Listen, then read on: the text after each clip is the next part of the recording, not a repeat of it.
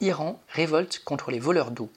Une vague de manifestations contre la pénurie d'eau a démarré le 16 juillet dans le Khouzestan et s'étend à d'autres régions de l'Iran.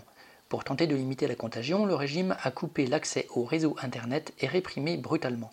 Plusieurs manifestants ont été abattus par balles et des centaines ont été arrêtés.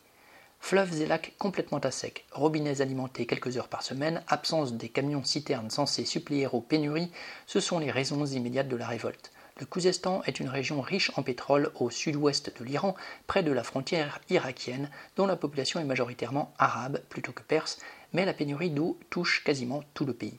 Des manifestations ont eu lieu notamment à Ispahan, à Tabriz, dans l'Azerbaïdjan iranien et dans d'autres villes au cri de Bakhtiari Arabe Unité ou Azeri Arabe Unité. Le réchauffement climatique invoqué par le gouvernement n'explique pas la sécheresse et la désertification. Celle-ci résulte de la mafia de l'eau, des notables et des riches familles disposant de relations dans les rouages de l'appareil d'État qui détournent à grande échelle depuis des années l'eau destinée aux habitants. Nombre de canalisations et de stations d'épuration construites sous le char, à une époque où la population iranienne était trois fois moins nombreuse, sont aujourd'hui totalement usées. Depuis la révolution de 1979 et l'installation de la République islamiste, des barrages ont été construits.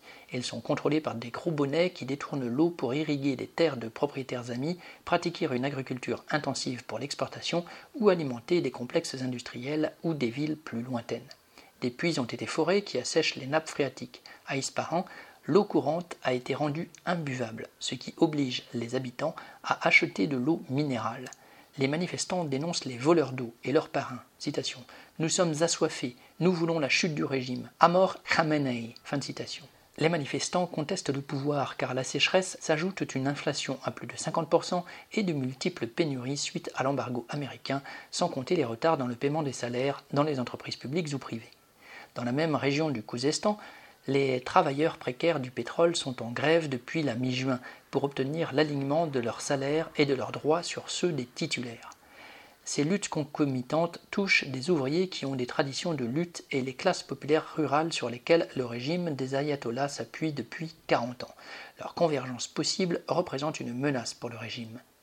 Des cliques écartés du pouvoir, comme celle d'Ahmadinejad, qui a réprimé les révoltes de 2009, cherchent à utiliser les manifestations en prétendant parler au nom des masses pauvres. Mais pour changer leur sort, les travailleurs devront se méfier de tous les dirigeants politiques liés au régime des ayatollahs ou même à l'opposition démocratique ou monarchiste pro-occidentale en exil. Ils ne peuvent vraiment compter que sur eux-mêmes. Xavier Lachaud.